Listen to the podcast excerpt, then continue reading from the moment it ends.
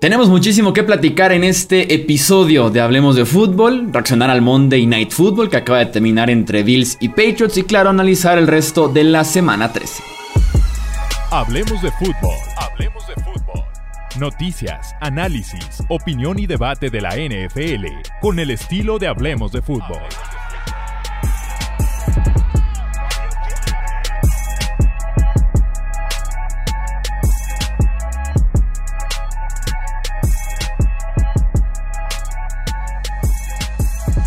¿Qué tal amigos? ¿Cómo están? Bienvenidos a un episodio más del podcast Hablemos de Fútbol. Yo soy Jesús Sánchez, un placer que nos acompañen nuevamente como cada lunes por la noche, martes por la mañana, para analizar eh, lo que fue la semana que acaba de terminar de la NFL. Tenemos que platicar de ese lunes por la noche y el resto de los partidos de la jornada. Y me acompañan, ya los conocen, Tony eh, Álvarez y también el buen Alejandro Romo. Amigos, ¿cómo están? Bienvenidos, buenas. ¿Qué tal, Chuy? ¿Qué tal, Tony? Todo bien, muchas gracias, al menos de mi parte. Este, ya de vuelta después de haberme perdido el jueves por, por un imprevisto que hubo por ahí. Pero, pues, una semana más del NFL, creo yo que todos empiezan a, preparar para los playoffs de Fantasy, así como que ya estamos también viendo un panorama más concreto de lo que va a ser eh, los playoffs. Todavía mucho por jugar, no se confundan. Pero la verdad es que cada partido que pasa es cada vez más emocionante. Sí, sin duda alguna, hay muchas cosas por definir y vuelvo a lo mismo, ¿no? Ya estaremos hablando de, los juegos en específico, pero me sigo quedando más con el muy buen nivel de muchos equipos que termina por ceder ante el buen nivel del rival en ese momento que irregularidad, que, ok, sí puede haber tal, pero me gusta más, me quedo más con el talento que sobra en la liga, honestamente. Vamos hablando del Monday Night que acaba de terminar en Orchard Park, la victoria 14 a 10 de Nueva Inglaterra en contra de eh, Buffalo. Eh, Nueva Inglaterra que se afianza en el primer lugar de la conferencia americana con récord de 9 y 4. Un partido en el que lanzan el balón solamente en tres ocasiones, mientras que siete jugadores diferentes corren el ovoide para Nueva Inglaterra. Y esto es la estrategia que lleva al triunfo a los de Bill Belichick. Fíjense, a mí me dio muchísimo la, eh, la impresión de que se jugó como juegan alguna de las academias militares en el, en el, fútbol americano colegial, ¿no? Como si estuviéramos viendo a Navy que pasa el balón tres veces en el partido o a Army que hacen lo mismo, ¿no? La realidad es que tuvieron que eh, replantear por completo el plan de juego el día de hoy por la, por la calidad de avientos que había, ¿no? Teníamos vientos de casi 100 kilómetros por hora que estaban literalmente moviendo las Y de los goles de campo, las banderas que están colgadas en los estadios las estaban desprendiendo y prácticamente todo lo que se puedan imaginar estaba siendo afectado por el aire. Entonces, ¿esto qué, en qué cambian las cosas? Pues en absolutamente todo, ¿no? O sea, Intentar jugar esos vientos es, más o menos lo equivalente a intentar jugar en un huracán, por lo que no es conveniente pasar el balón, eh, mucho menos plantear un juego por ahí. Y por eso fue que vimos a los dos equipos, eh, digamos, corriendo todo el tiempo, todo el juego, ¿no? O sea, los vimos eh, corriendo en la mayor parte hasta que los Bills se pusieron atrás y ya empezaron a insistir más en pasar. De hecho, Josh Allen termina con 30 pases. Sin embargo, vimos un inicio de juego que fue ultra conservador. Sí, y, la diferencia entre estos dos equipos, tal vez la más marcada es precisamente eso. Uno puede correr a placer y el otro batalla desde el año pasado, ¿no? O desde más años en, en poder tener un juego terrestre estable. Entonces, en una situación como esta, y, y, yo sí soy de los de la idea super old school que en diciembre y en enero debes correr la pelota, debes poder correr la pelota y tener buena defensa. Y, oh, sorpresa, resulta que los Patriotas en Inglaterra tienen las dos, ¿no? Sin, sin ningún problema. Sí bueno, y nada más como asterisco o alguna ocasión, resulta que el mejor corredor, en, por mucho, en muchísimas características eh, y estadísticas, para los Bills, pues es Josh Allen. Es, es, la verdad, más allá de la posición, él es el que mejor oportunidad les da de tener impacto en el juego terrestre, pero eso implica muchas otras cosas. Los motivos por los que corre, porque la bolsa se rompe o por desesperación o inclusive si ya le pegaron a Josh Allen aquí o acá, qué tanto lo puedes proteger en situaciones de pase. O hasta por diseño, hasta a veces por diseño, ¿no? Que decimos, está muerto el juego terrestre, tiene un primer y gol y van a mandar a Josh Allen en versión Team Tivo en Florida, no haciendo la personal o a lo Cam Newton como hace años. Entonces, hasta por diseño, porque lleva ya un año o más siendo el mejor corredor de los Bills, sin duda alguna. Y es preocupante eso, y es como para que hicieran algo al respecto, ¿no? Eh, específicamente cuando vienen clases tan buenas en el draft, donde en segunda, tercera, cuarta, hasta quinta ronda te puedes llevar running backs que sean, digamos, eh, que tengan la capacidad para ser titulares en la NFL, como lo hemos visto. Por ejemplo, New England en tercera ronda se llevó a, Damien Harris, en tercera ronda se llevó a Ramondre Stevenson, y los dos se ven mucho mejor que, que ambos corredores de Buffalo, ¿no? Por dar un ejemplo hasta de Matt Breda ahí ya en su tercer, cuarto equipo. Claro, fíjense, quiero hacer un comentario rápido acerca de esto. Saben que yo nunca me quejo de, los referees, o bueno, al menos nunca lo externo en, en el podcast, pero de verdad es increíble la cantidad de castigos que pide Sean McDermott y es increíble lo mucho que le dan castigos a Josh Allen. Estaba viendo y desde que entró a la liga es el segundo quarterback al que más le han marcado rudezas innecesarias. Y, a mí eso se me hace muy incongruente. Hay una razón del por qué a él lo castigan eh, extra en cuanto a golpes. Y es porque quiere extender las jugadas, ¿no? Porque hace lo posible para quitarse el sack, usa, usa, usa sus manos para el face mask, que sí. Lo que provoca que los defensivos tengan que ser mucho más agresivos para poder, para poder taclear, para poder saquear o para poder sacar a este quarterback. Y nos encontramos con que se le premia eso dándole muchísimos castigos. Hoy vimos un, un, hoy vimos 15 yardas y un gol de campo que realmente le regalaron a Buffalo por, por lo mismo, ¿no? Por, porque hace sus cosas literalmente saltándose ya adentro, lo empujaron nada más con las manos, ni hombros se metieron y marcaron 15 yardas. Esto es verdaderamente deplorable.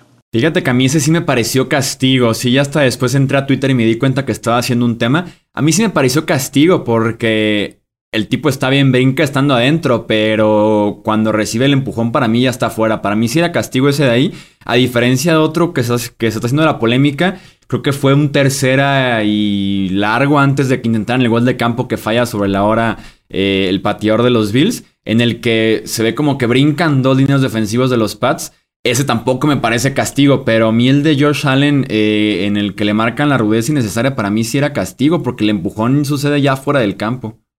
Pero si está buscando llegar al primero y diez con un, con un salto, o sea, ¿qué tienes que hacer tú como defensivo? Además, hay de, impacto a impacto, ¿sabes? O sea, una cosa sería dejarle ir el casco, el hombro y llevártelo, y otra cosa es nada más empujarlo con los brazos, ni hombro se metió. Sí, no, como tal la regla no marca o no especifica la intensidad del contacto, lo, que la regla especifica es en la zona donde se hace el contacto y al final de cuentas empieza ya varios eh, centímetros después de que inicia la línea blanca, entonces tal vez no es la intensidad la que se marca aquí, que claramente fue nada más un empujón, pero para mí sí era castigo. O sea, entiendo que el tipo brincó por el primero y 10, pero si está afuera, aunque sea nada más virtual, proyectando la línea blanca hacia arriba, si el tipo ya está afuera, no puedes tocarlo ya.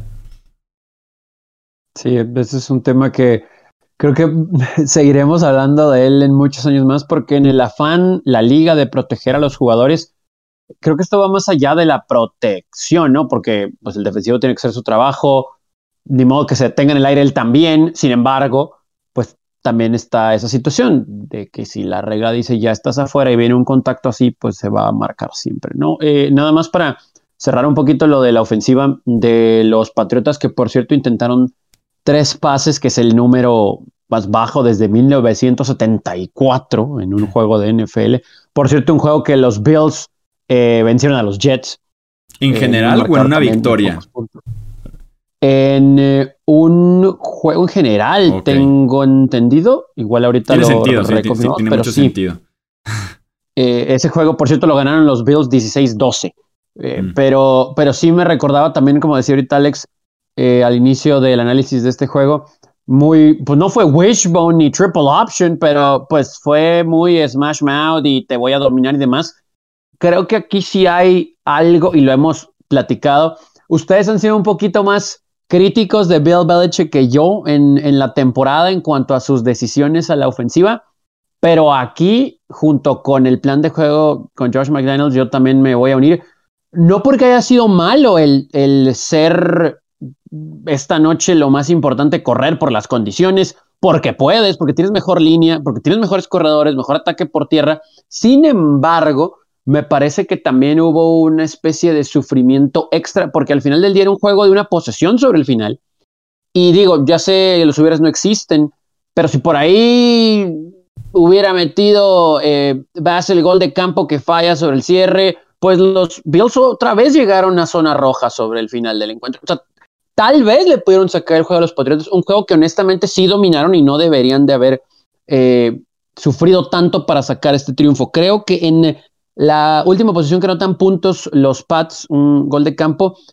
Como, e insisto, el resto del juego, pues la selección de jugadas fue así, tierra, pero un play action en segunda oportunidad, cuando sabes que los Bills están esperando que corras, eh, Mac Johnson tiene que tirar la pelota a 20 yardas, ¿no? Para eso tiene sus tight ends, inclusive un pase pantalla, alguien en el flat, y hubiera sido suficiente para agarrar totalmente congelada esta defensa de los Bills y hubiera sido para mucho yardaje, una posición que tal vez hubiera terminado en touchdown. Cerrar el juego para poner ese énfasis en el que fuiste dominante. No porque no haya sido así, pero creo que se cuidó de más a Mac Jones y creo que nos ha demostrado el novato que no necesita que nadie lo cuide, ¿no? O sea, que puede, puede.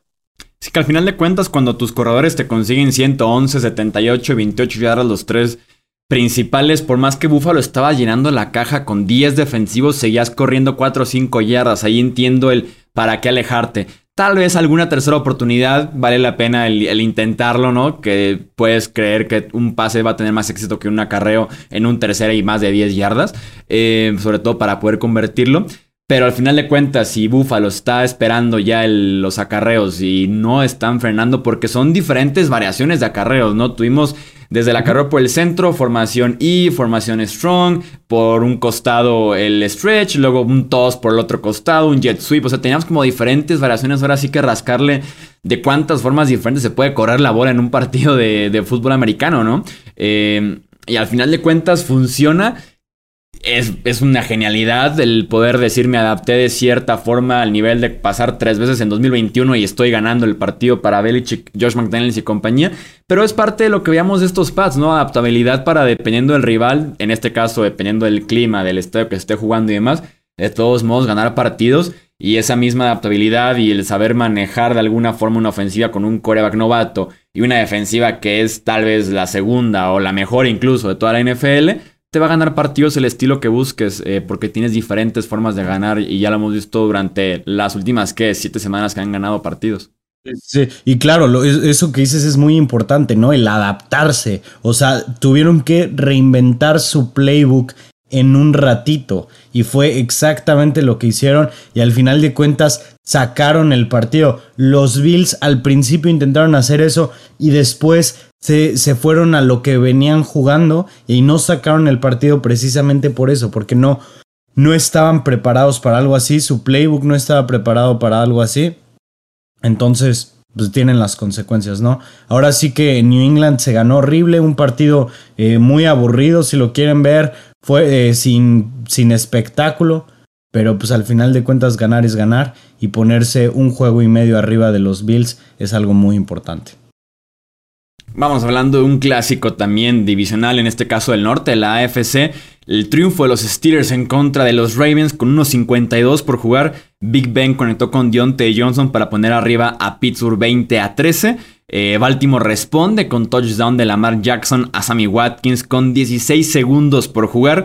En lugar de buscar el empate con el punto extra, John Harbaugh se la juega por dos. Un mal pase por parte de Lamar Jackson. Eh, no es efectiva la conversión y Baltimore termina perdiendo 20 a 19 ante los Steelers. La pregunta del millón, ¿cuál era la decisión que ustedes tomaban en, el caso de John Harbaugh? ¿Se la juegan igual por dos puntos hubieran pateado el punto extra e irse al tiempo extra?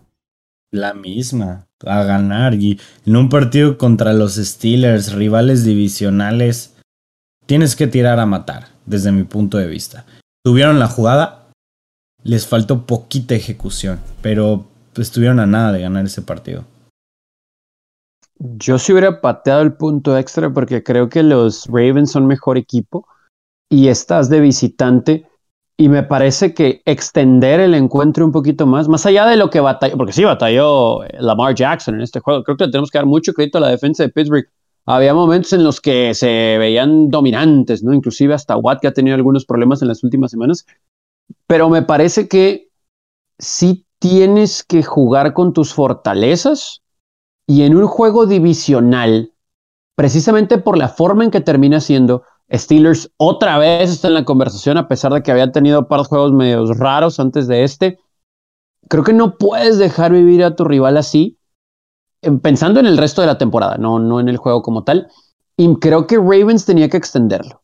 Y ya una vez extendido, me parece que ahí tenían todas las de ganar. Obviamente podemos hablar de que el volado, que si no un touchdown rápido, Pittsburgh, etcétera, etcétera, etcétera. Todos los factores que, que nunca vamos a saber.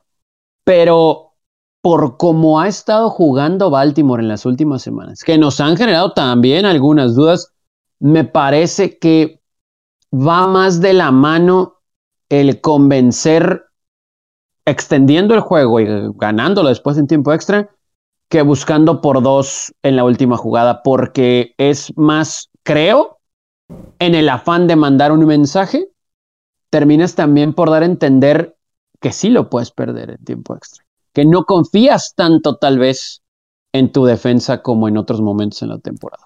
Yo no sé si decir que tenía las de ganar, tenía tal vez al mejor equipo, pero que en el cuarto cuarto no estaba siendo el mejor equipo.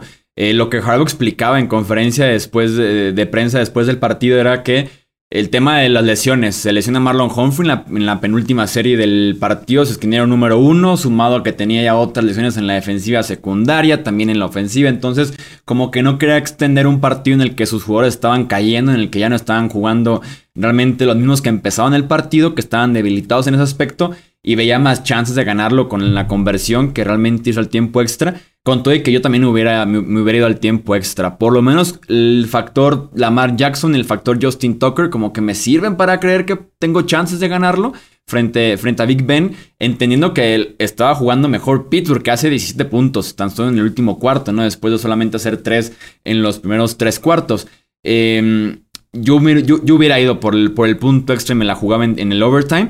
Eh, me fijé rápidamente en las analíticas y el mismo Next Gen Stats eh, le pega duro a la decisión de John Harbaugh. Eh, simplemente por alinearse por la conversión en lugar de patear el punto extra, las probabilidades de ganar las reduce por 7.6%. O sea, Next Gen Stats creía que Baltimore tenía más chances de ganarlo en tiempo extra con todo lo que involucra el tema del volado, tal vez de frenar al rival y tener tú que anotar después a conseguir dos yardas. Así estaba un poquito planteado porque la defensiva de Pittsburgh estaba jugando muy, pero muy bien, sobre todo en el cierre del partido, ¿no? Como la defensiva de antaño después de que iniciaron lentos, se compuso bastante bien, sobre todo con TJ Watt, que ya, lo mencionaba, ¿no? Eh, es un superhéroe, TJ Watt es un superhumano. El lunes da positivo por COVID-19.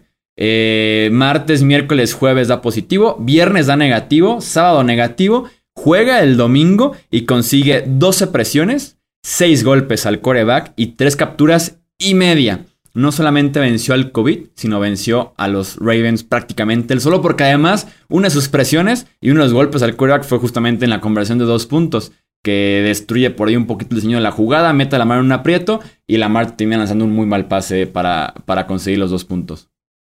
Fíjense, yo no estoy de acuerdo con lo que ustedes dicen por esta razón. Están hablando de que los Steelers hicieron 17 puntos en el cuarto cuarto, lesiones, lo que quieran. Estás hablando de que esta defensiva jugó muy bien los primeros tres cuartos, pero ya está cediendo prácticamente todo lo que están haciendo los Steelers. Después, ¿qué te garantiza que esa ofensiva que ha sido tan mala recientemente y que Lamar Jackson ha sido, creo yo, de los cinco peores quarterbacks en la NFL en las últimas cinco o seis semanas? Fíjense, no lo digo al aire nomás. Fíjense, en las últimas 1, 2, 3, 4, 5, 6 semanas no ha llegado ni al 100 de rating. Vamos, ni al 90 de rating. Y en las últimas 6 semanas tiene 1, 2, 5, 6, 7, 8. Tiene 8 pases de anotación en las últimas 6 semanas y tiene 10 intercepciones. Sea, está 8 touchdowns, 10 intercepciones, menos de 100 de rating. Trae un juego muy pobre. La defensiva ya estaba cediendo todo. Necesitas una, un pase, una jugada es todo para cerrar el partido. Más que seguir, más que irte a la suerte, más que depender de tu defensiva primero o, tal vez de tu ofensiva primero. Creo yo que creo yo que era una decisión que, se tenía que haber tomado y, yo estoy con Harbaugh. Yo, yo defiendo esa decisión. Vamos pues al siguiente partido, final cardíaco que fue el de Seattle casi al mismo tiempo que, que este, el triunfo de los Seahawks sorprendentemente en contra de los eh, Niners. Eh, Russell Wilson lanzó pases de touchdown a Tyler Lockett y Dwayne Eskridge, mientras que San Francisco, pues basado un poquito en George Kittle, que fue el mejor jugador en el campo en este encuentro, eh, dejan ir la ventaja al principio, después vienen de atrás, están ahí en la yarda 3, están adentro, yarda 5 de Seattle, tienen cuarta y gol, el pase es incompleto y Seattle se queda con el triunfo, sigue el dominio de los Seahawks en contra de los Niners, incluso cuando están en momentos bien, bien diferentes, Tony. Sí, fue un juego, pues sí fue muy emocionante, pero qué curioso, ¿no? Este va al revés un poquito de lo que estábamos platicando de Steelers y Ravens. Muchos puntos en la primera mitad y en la segunda, honestamente sí fue eso. La defensa de Seattle se comportó como antes, ¿no? Nos hizo recordar los buenos tiempos de los Seahawks. Estoy muy decepcionado de los 49ers, debo confesar. También creo que la selección de jugadas en la segunda mitad, en ciertos momentos del encuentro, pesaron. Eh, y bueno, evidentemente después la ejecución. Pero el, creo también mandar un mensaje entendiendo la desesperación de los Seahawks desde el principio, con un fake punt que terminó en touchdown, a pesar de que los Niners se levantaron de ese momento anímico. No, no sé, digo, aquí es donde otra vez volvemos a rascarnos la cabeza con los Niners, ¿no? Un equipo mucho mejor, mucho, mucho mejor, que estaba jugando mucho mejor, defensiva, ofensiva, que de repente no tuvo una respuesta, ¿no? Y, vimos también un juego terrestre en ocasiones de, de, lo suficientemente efectivo en momentos como para generarles por ahí un first down, un down extra. Eh, está, está raro, ¿no? O sea, la forma en que se llevó a cabo este encuentro no nos haría pensar que Seahawks está 4-8. Sí, no, no, completamente no. Y realmente el crédito en efecto es para Seahawks que puede frenar un ataque terrestre que venía encendidísimo de los Niners, apenas 2.8 yardas por acarreo. Y eso forza a Jimmy G a tener un rol bien diferente al que, había tenido en la racha positiva que habían tenido San Francisco, ¿no? En el que tiene tres pésimos cuartos, que es del 1 al 3 básicamente. Lanza dos intercepciones, incluyendo una en triple cobertura, buscando a George Kittle, que no lo culpo, estaba haciendo un monstruo en este partido.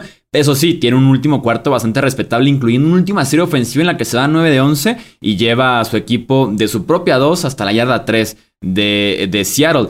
Pero en ese sentido, cuando sacas un poquito el rol en el que Laia Mitchell incluso termina en conmoción cerebral em, y sacas un poquito ese rol de más game manager a Jimmy G, te puede costar el partido y más porque Russell Wilson regresó a su versión anterior. Tal es el mejor partido de Wilson en lo que lleva desde que regresó de la lesión. Estoy de acuerdo y yo creo que esperamos a ver cada partido mejor a Russell Wilson porque simplemente el grip que va a tener del balón va a ser mucho más alto o sea, mientras va progresando, ¿no? Va a ir agarrando la fuerza otra vez, va a ir agarrando la, la mecánica de cómo agarrar, etcétera, etcétera.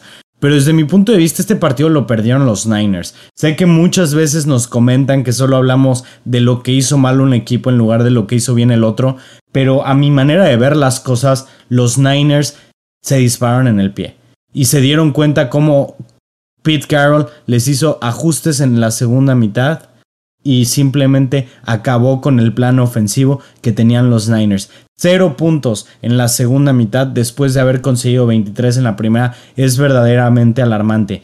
Y el principal problema de esto es que si no tienen a Divo Samuel, dependen enteramente de lo que puede hacer el juego terrestre.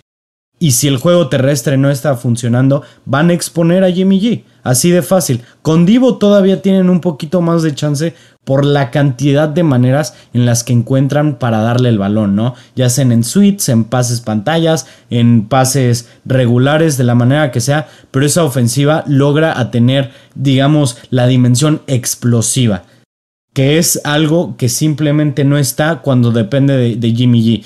y la cuestión de haber limitado tanto esta temporada y de haberle quitado el rol de protagonista a Brandon Ayuk por la razón que haya sido, cuesta en partidos como este y cuesta cuando Divo Samuel está fuera. Porque cuando ya dejas tan secluido, tan excluido, perdón, a un jugador del plan de juego por tantas semanas, por la temporada entera, es cuando te das cuenta que ya no empieza a rendir de la misma manera, ya no se puede involucrar de la misma manera y no se pueden adaptar de una semana a otra este, los Niners y compañía. Una derrota que a mi manera de verlo está al cocheo de lo que son, de lo que son los Niners. Gerald Everett, el tight end de los Seahawks, tuvo uno de los peores partidos que yo haya visto en la historia para, para la posición de tight end. Les explico por qué rápidamente. Y eh, Seattle perdía 21 a 23. Estaban en la adentro, la yarda 5 de San Francisco. Y Russell Wilson encuentra a Everett que está completamente solo justo en la línea de gol. El tipo no hace la recepción, incluso la malabarea. Termina pateando accidentalmente el balón y se, es intercepción. Entonces Seattle se queda por lo menos sin tres puntos, pero parecía que iba a ser touchdown. Unas cuantas series después, cuando ganaban 30 a 23 Seattle, eh, con cuatro minutos por jugar en la yarda 1 también de San Francisco, eh, pase pala a Everett fumble en la yarda 1, la recupera San Francisco y justamente le da la oportunidad a Jimmy G de tener esta buena última serie ofensiva en la que casi le dan la vuelta o le empatan por lo menos el marcador cuando parecía que aunque sea una tomar ventaja de 10 puntos si no entraba Everett o si entraba iba a ser ya victoria prácticamente para Seattle. Así que tiene intercepción y fumble en la yarda 1 en el mismo partido. Insisto, uno de los más lamentables que he visto en mi vida. Eh, cerremos la parte larga de este podcast platicando el triunfo de los Chargers en Cincinnati 41 a 22 ante los Bengals. Eh, los Ángeles lo ganaba 24-0. Cincinnati se acercó a solamente dos puntos, solamente para que otra vez Chargers se pusiera eh, con el pie en el acelerador, 17 puntos sin respuesta. Entre ambos equipos cometieron 7 entregas de balón en este partido, 4 de Bengals y 3 de los Chargers. Ese, es un problema, ¿no? Aquí me puedo pasar la mitad del episodio hablando de lo bien que los Chargers hicieron las cosas por momentos, pero creo que voy un poquito más a lo, a lo malo, ¿no? Cuando se tenía esa ventaja de 24 a 0, hubo cositas que mencionar, ¿no? Los Chargers de repente pierden la brújula y así de rápido como se pusieron arriba, así les pueden haber empatado e inclusive dado la vuelta. Austin Eckler otra vez pierde la pelota, es muy fácil decir que cuando se presionan los mariscales de campo, todos se van a equivocar. La verdad es que Justin Herbert, a pesar de sus muy buenos números, sí toma decisiones cuestionables. Tal vez hay que soltar un poquito más rápido la pelota. No pasa nada si es un pase incompleto a la banda, pero sí se ve un poquito de lo que vimos de Josh Allen en este juego. ¿no? Quiere extender la jugada, por extenderla la bolsa colapsa y después suelta la pelota y termina por arriesgarla. Sí hay cositas que mejorar. Los Chargers me parece que se benefician de los errores de los Bengals en gran parte del encuentro. o sea, es buena victoria y, qué bueno, tenían que ganar, pero hay muchas cosas todavía por corregir si queremos hablar de los Chargers como un contendiente, ¿no? Fíjense, a mí me parece que los Chargers no son un contendiente este año. Yo creo que por lo que hemos visto en estas semanas, ya van a ser un equipo sólido para playoffs, un equipo al que no te quieres enfrentar porque no sabes qué versión te va a sacar. Y ese es el problema con los Chargers, ¿no? ¿Qué versión te van a sacar? Te van a sacar, te va a salir Justin Herbert encendido a lanzarte 380 pases de anota 380 yardas y 3 pases de anotación. O simplemente va a salir y va a jugar regular, ¿no? Esa es la cuestión y lo que le ha hecho falta todavía a, Herbert, la, la, cuestión de, ser, de, de ser consistente, ¿no? Entonces, por ahí es, es, por, es lo que yo pienso acerca de, los Chargers, de las aspiraciones. Y hablando de este partido, eh, me parece increíble la manera en la que involucraron rápido a Keenan Allen en el, partido. Y creo yo que esta, este es clave para el juego aéreo. Porque muchas veces ya en esta temporada le han neutralizado mucho a Keenan Allen y normalmente es cuando va mal. Pero el involucrarlo desde temprano ha sido lo que les ha funcionado. Ahora, este equipo de, de, Los Ángeles, de los Chargers, me, me dan no, no sé cómo explicarlo, pero normalmente estábamos acostumbrados a ver unos Chargers que iban ganando 24-0, los alcanzaban a 24-24 y perdían el partido. Con Brandon Staley, y yo creo que por la cantidad de pantalones, por no decir algo de lo que me baneen del podcast, este, que tiene extra, este, simplemente este, los alcanzan y pues órale, vamos a darle otra vez, ¿no? Y ahorita pues igual y un poco de suerte porque Joe Mixon fombleó solo, pero pues de la manera que sea encontraron el no, el no choquear, el poder ganar y el poder sacar el partido cuando más lo necesitaban. En cuanto a los Creo que la clave en ese sentido con los Chargers es que antes los alcanzaban en el cuarto cuarto, terminaban perdiendo y la clave en esta vez fue que los alcanzaban en el tercer cuarto y tuvieron la oportunidad de salir de su propio hoyo eh, en el cuarto cuarto con los puntos sin respuesta. Y en ese sentido, yo no creo mucho en el momentum, pero este partido queda claro que la parte anímica sí tiene un peso importantísimo porque estaba segurísimo que Cincinnati le iba a dar la vuelta. Y ese fumble de Joe Mixon, que aparte de que es fumble cuando ibas ganando, perdón, perdiendo por apenas dos puntos, tenían la oportunidad de darle oficialmente la vuelta al marcador, juego nuevo después de empezar 24-0, eh, es regresado al touchdown. Entonces, en la parte anímica, después de que la defensiva es un esfuerzo grandísimo, llegándole a Justin Herbert, en el que Joe Burrow jugando con un meñique dislocado en su mano de lanzar, también haciendo el esfuerzo, eh, sin salir una sola jugada del partido la parte anímica los mató el hecho de que ya estaban ahí y se pusieron otra vez eh, abajo por nueve puntos por un fumble que, como dices, ni siquiera fue tocado por un defensivo. Fue solito Joe Mixon dejando caer el ovoide.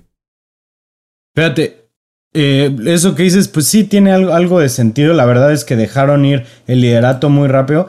Pero quisiera rápido hablar de los Bengals. Y de la cuestión de Joe Burrow. Realmente han subido mucho de nivel esta temporada, no, no lo niego. Pero me preocupa un poco la cantidad de turnovers que hace Joe Burrow. Porque partido con partido, aunque le vaya muy bien, se echa sus 350 yardas, pero siempre lanza una intercepción, por ahí a veces se le va un fumble. Entonces yo creo que es algo que ya tienen que empezar a ponerle un poco más de, atención, ¿no? El cómo hacer que se empiece a deshacer de los turnovers. Digo, en esta temporada ya tiene 14 intercepciones. Creo yo o que es el líder o está entre los tres quarterbacks con más intercepciones, ¿no? Sí, probablemente sí. Para ser justos, una de las intercepciones de este partido fue 0% su culpa. Es más, iba a ser touchdown largo con Jamar Chase. Y Jamar Chase termina malabareando el balón en las manos del defensivo. Es líder de intercepciones, pero sí, esa intercepción es, una grosería. Y el touchdown de este Herbert a Guyton, me parece que es, eh, la bomba, eso, eso fue una, un ave maría, dame puntería, porque estuvo el, defensivo pegado tres segundos en lo que llegaba el balón, pero simplemente no supo ni dónde estaba. Lleva aún así ya también eh, en otra semana, Gaito. Nada más para complementar eso, me parece que también el fumble, eh, pues es la presión de Chargers. De lo que quiero llegar con esto es que tanto mal hemos hablado de, del equipo del Rayo con justa razón, sobre todo en contra del juego terrestre, porque Mixon nos estaba haciendo estiércol, ¿no? Hasta que vino ese fumble. Pero también debo de reconocer que dentro de esas mismas limitantes de la defensa de Chargers, los han mantenido, ¿eh? O sea, no son espectaculares ni, ni mucho menos, pero en todos los juegos por lo menos le han dado la oportunidad a la ofensiva de hacer algo con Minnesota, con Patriotas, con Denver. Entonces, dentro de lo malo, creo que sí, ahí es donde hemos visto que la ofensiva no ha podido cerrar. Y en esta ocasión, después de ese fumble regresado para touchdown, cuando la ofensiva cerró el juego, o tenía la oportunidad de cerrar el juego, mejor dicho, lo hizo, ¿no? Entonces, ahí sí darle cierto crédito a una defensa mala, porque no es buena, pero le han dado la oportunidad a su ofensiva de ganar juegos, al menos de regresar, de estar en el encuentro. Y aparte lo hacen sin Joey Bosa, ¿no? Que salió del partido, ya después dicen que no fue conmoción cerebral, pero que por su historial preferirían dejarlo en la lateral el resto del encuentro. Pero si esa, sin Joey Bosa, eh, fue presionado en el 37% de sus dropbacks, lo cual es un número extremadamente alto. Eh, vamos a la ronda rápida del resto de la semana 13, la victoria 17 a 15 de Washington en contra de Las Vegas. Eh, Taylor Heineke comandando una ofensiva que es cero espectacular por momentos, pero que es muy consistente con Heineke en pases cortos y con Toñito Gibson consiguiendo muchísimas yardas por tierra, ¿no? Heineke, por ejemplo, en pases de menos de 10 yardas en este partido, 18 de 20, 108 yardas y el touchdown que lanzó, así que es como se alimentó justamente esta ofensiva. Poco espectacular, pero efectivo. Cuarta victoria consecutiva para el fútbol team. Hubo por ahí un pase largo al final a Say Jones, con muchas dudas sobre si era interferencia de pase. Muchos decían que si ese partido hubiera sido en contra de Dallas, se hubiera marcado interferencia. Creo yo que el defensivo voltea a jugar un poquito el balón, con todo que sí está jalando a Say Jones como para marcarle una interferencia defensiva. Y pues bueno, el fútbol team tiene otra victoria, esta vez 17 a 15 ante Las Vegas. Eh, platícanos, Tony, del Sunday Night Football entre Denver y Kansas City, 22 a 9, el triunfo de los Chiefs. Honestamente, creo que dentro del marcador, que fue, ok, dominante a favor de los Chiefs, no vimos más de Kansas City como esperábamos, al menos en la primera mitad, ¿no? Sí, claro que le tenemos que dar crédito a esa defensa de Denver que lo ha hecho bastante bien en las últimas semanas, sobre todo con las ausencias que ya sabíamos pues que iban a tener específicamente en el cambio de Von Miller y compañía. Pero, o sea, podemos aquí hablar del dominio de los Chiefs a los Broncos en los últimos años, del dominio de Mahomes, etcétera. ¿Cómo batallaron los Chiefs para mover la bola, no? Inclusive aquí bromeaba eh, Alex, platicábamos a la hora del juego sobre ese pick six que si nos ponemos de verdad a ver las cosas, pues la ofensiva de los Chiefs no generó mucho, ¿no? Al final viendo los números y las estadísticas que después, muchachos, de tres cuartos solamente llevaban tres puntos, pues Patrick Mahomes tiene una noche bastante discreta, no llega eh, a las 200 eh, yardas por aire y tiene una intercepción. Y el juego terrestre sigue sin poder caminar ganaron los Chiefs, pero otra vez nos dejan ahí en duda cuando creíamos que iban a levantar, que al momento de enfrentarse a un serio contendiente pueden batallar, ¿no? Con una defensa que puede tener el juego terrestre y que tiene muy buena secundaria. Eh, Romo Philly venció 33 a 18 a los Jets en el regreso oficialmente de la Minshew Mania. Exactamente, ¿no? Con Jalen Hurts fuera, eh, los, los Eagles se fueron a su quarterback sustituto que es Gardner Minshew y que tuvo un partido, la verdad, bastante decente, específicamente conectando con su tight end Dallas Gathered. Pero eh, fue un partido muy bueno en general para él. Eh, tuvo un rating de 133, tuvo dos touchdowns, cero intercepciones y en general un juego muy sólido. Zach Wilson juega un poco mejor este, de lo que había estado jugando, pero sigue dejando mucho que desear, sigue lanzando intercepciones, sigue viéndose con poco awareness, con poco, o sea, o sea, sin saber muy bien lo que está pasando en el campo, se ve que le falta todavía mucho tiempo, eh, eh, mucho entrenamiento, mucha preparación para estar bien para la NFL. Miles Sanders tuvo uno de los mejores partidos de su carrera con 120 yardas terrestres 5 de, promedio, sin touchdown, pero por ahí estuvo, ¿no? Los Jets cada vez empiezan a utilizar mejor a quien fue, a quien fue su pick para la posición de wide receiver en el Elijah Moore, que cada vez lo vemos mejor, esta vez 12 targets ya, 6 recepciones, casi 80 yardas y su touchdown, ¿no? Yo creo que si, en sus, si en sus ligas sigue disponible, el Elijah Moore es uno de los jugadores que más calientes están ahorita, o si lo pueden comprar, pueden conseguir por él, háganlo. Primer triunfo de los Lions en el año 29-27 ante los Vikings. También primer triunfo de Jared Goff sin Sean McVay como su head coach. Había perdido cada partido que iniciaba, ya sea con Jeff Fisher o ahora con Dan Campbell en Detroit, jugó bastante bien Jared Goff sin juego terrestre, pero estuvo fino el día de hoy, 25 de 41, casi 300 yardas, tiene 3 touchdowns, incluyendo el touchdown del triunfo con 0 segundos por jugar. No entiendo qué hace Max Zimmer jugando defensiva preventiva en la última serie ofensiva de los Lions, porque la defensiva preventiva solamente te previene que ganes los partidos, todo el mundo lo sabe. Y además, ya cuando estaban con la espalda en la zona de touchdown metidos en su yarda 10, ¿qué haces presionando con tres linieros defensivos solamente a Jared Goff, que se entiende que es un coreback que bajo presión puedes conseguir la peor versión de Goff, ¿no? Tenemos el mejor ejemplo en el lunes por la noche. ¿Qué hace Nueva Inglaterra en cuarta oportunidad en contra de Josh Allen? 8 por el coreback, tres retroceden. Max Zimmer, pues es lo contrario, ¿no? Eh, regala una cobertura muy suave en la última jugada, todo mundo metido cuatro yardas en su zona de touchdown, regalan la línea de gol y por lo mismo Amon Razan es una muy buena ruta. Excelente pase de Goff, sobre todo el timing bien trabajado, touchdown y Detroit lo gana. Minnesota jugó sin Anthony Barr, Eric Kendricks, Adam Thielen, Dalvin Cook, Christian Dorriso y por lo mismo aunque usted no lo crea, no sé si supiste, Romo, pero aquí en el podcast de la previa empezamos a decir que ganaba Detroit en una de esas. Terminó ganando Detroit. Ahora sí me latinamos en ese sentido.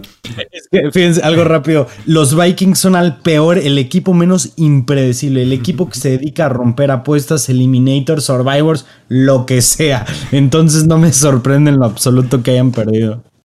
Vamos al triunfo de Arizona 33 a 22 ante Chicago, Tony.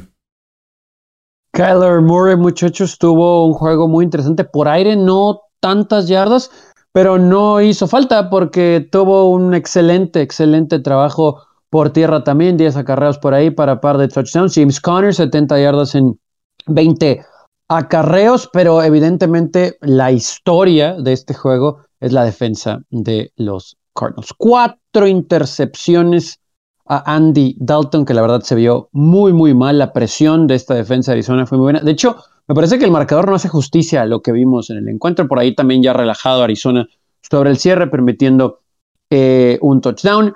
Y crédito a este equipo de los Cards, que tiene 10 eh, triunfos ya en la temporada y se convierte en el tercer equipo en la historia de la NFL en ganar 7 juegos seguidos de visitante. Así que hay que darle ahí su crédito a estos Cards, que pues aún así pareciera que están medio debajo del radar a pesar de su talento y que sabemos que tienen jugadores muy buenos. Regresó también ahí de Andrew Hopkins y pues todo bonito.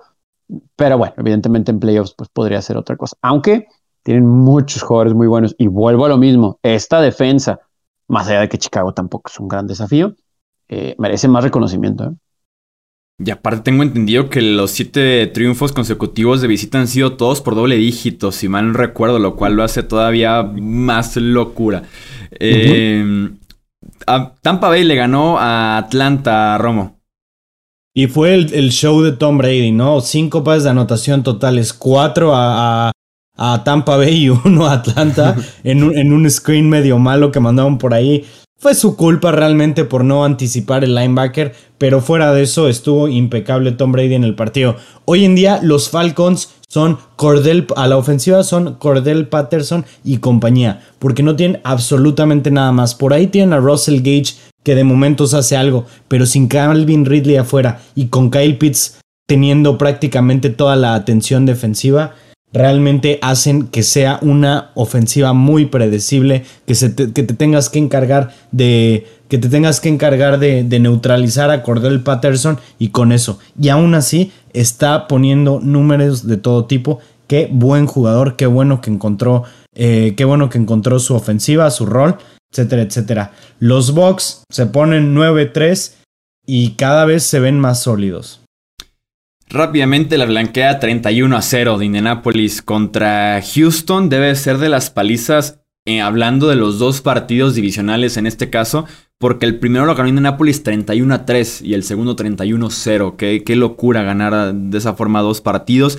Eh, Kenny Moore se lleva por ahí las palmas el defensivo de los Colts. Intercepción en la primera jugada del partido. Y en la siguiente serie provoca un balón suelto. Jonathan Taylor otra vez 143 yardas en 32 acarreos. Se va a una muy merecida semana de descanso. Tyrod Taylor eh, sufrió una lesión en la muñeca. Realmente fue enviado también a la banca. Entró Davis Mills. Los números de Taylor fueron 5 de 13 para 45 yardas. Y la estadística random del partido, eh, o de la semana incluso, eh, un quarterback de los Texans completó el primer pase a un wide receiver del equipo en este partido cuando quedaban 3 minutos por jugar en el tercer cuarto. Eh, háblanos del Giants en contra de Dolphins, Tony. Híjole, no hay tanto que hablar más que darle más crédito a esta defensa de Miami, que entendemos, sí, no tenía mucho, ¿no? Por qué estar peleando pero al menos también podemos mencionar que Tua Tagovailoa se ha visto bien en los últimos juegos. En este encuentro, 244 yardas, 30 pases completos, par de anotaciones. Eso es bueno para la confianza de un jugador que muchos ya comenzamos a tener ciertas dudas. Jalen Waddle sigue intratable, 90 yardas eh, por aire para él en eh, nueve recepciones, en 11 targets, o sea, imparable hasta el momento esta combinación. Y no vean ahora, pero los Dolphins después de su seguidilla de triunfos están solo uno abajo de 500, a como ha estado jugando Buffalo, y por ahí algunos otros equipos que les falta descansar y, demás. No sé, pero en dos semanas con esa inconsistencia que pudiera haber entre Raiders, eh, sabemos que Steelers, pues una de cal y una de arena. Tal vez Miami pudiera estar en la conversación por un puesto de comodín. ¿eh? Vamos, vamos a esperar que suceda ahí, pero al menos la defensa está haciendo lo que creíamos iba a hacer desde hace un buen rato. También Mike Lennon y los gigantes, pues no, eran mucho desafío. Y ya para cerrar, eh, Romo, el triunfo 37 a 7 de Rams contra Jaguars. Poco que hablar de este partido, más que los Jaguars realmente estaban dentro del juego en la primera mitad. De hecho, iban 10-7 en cierto punto. Después se alejaron un poquito los Rams, pero terminaron la mitad 16-7, que creo yo que está bastante alcanzable. Sin embargo, para la segunda mitad, simplemente los Jaguars no salieron a jugar. No, no quisieron hacer nada, no pudieron hacer nada con lo que han ver y se fueron a 37-7 en lo que terminó un partido. Trevor Lawrence, un pase de anotación en los últimos cinco partidos. Medio preocupante esa estadística. Lo bueno es que ya no lo están forzando a lanzar tanto, tan, o sea, tantos pases por partido. Ya están intentando llevar una ofensiva más balanceada. Aunque sea, aunque no sea eficaz, digo, al final de cuentas es una reconstrucción la que se está haciendo en el sur de Florida. Y pues toma su tiempo. Rápidamente, los escenarios de, bueno, no escenarios de playoffs, más bien la imagen de los playoffs. En la americana, del 1 al 4, Patriots, Titans, Ravens y Chiefs son los líderes divisionales. Los comodines serían hoy por hoy Chargers, Bengals y Bills. En la NFC, del 1 al 4 es Cardinals, Packers, Buccaneers y Cowboys. Los comodines serían Rams, Washington y 49ers. Tenemos oficialmente el primer equipo eliminado de contienda de playoffs. Tiene 0.0 probabilidad de pasar, que son los Texans. Aunque usted no lo crea, los Lions continúan con chances porque Seattle le ganó a San Francisco, probablemente es 99% de fe, pero el número está ahí para que Detroit todavía pueda pasar a los playoffs en la NFC. Eh, vámonos entonces, hasta aquí dejamos este episodio de análisis de la semana 13. Recuerden, si están en YouTube, suscribirse, dejar un comentario, dejar su like y compartir este podcast con otros amantes de la NFL. Así como están en audio, pues ya saben, seguirnos en Twitter, Facebook e Instagram. Nos encuentran como Hablemos de Fútbol. A nombre de Tony Álvarez, de Alejandro Romo, yo soy Jesús Sánchez y eso es todo por este episodio. Gracias por escuchar el podcast de Hablemos de Fútbol. Para más, no olvides seguirnos en redes sociales y visitar hablemosdefutbol.com.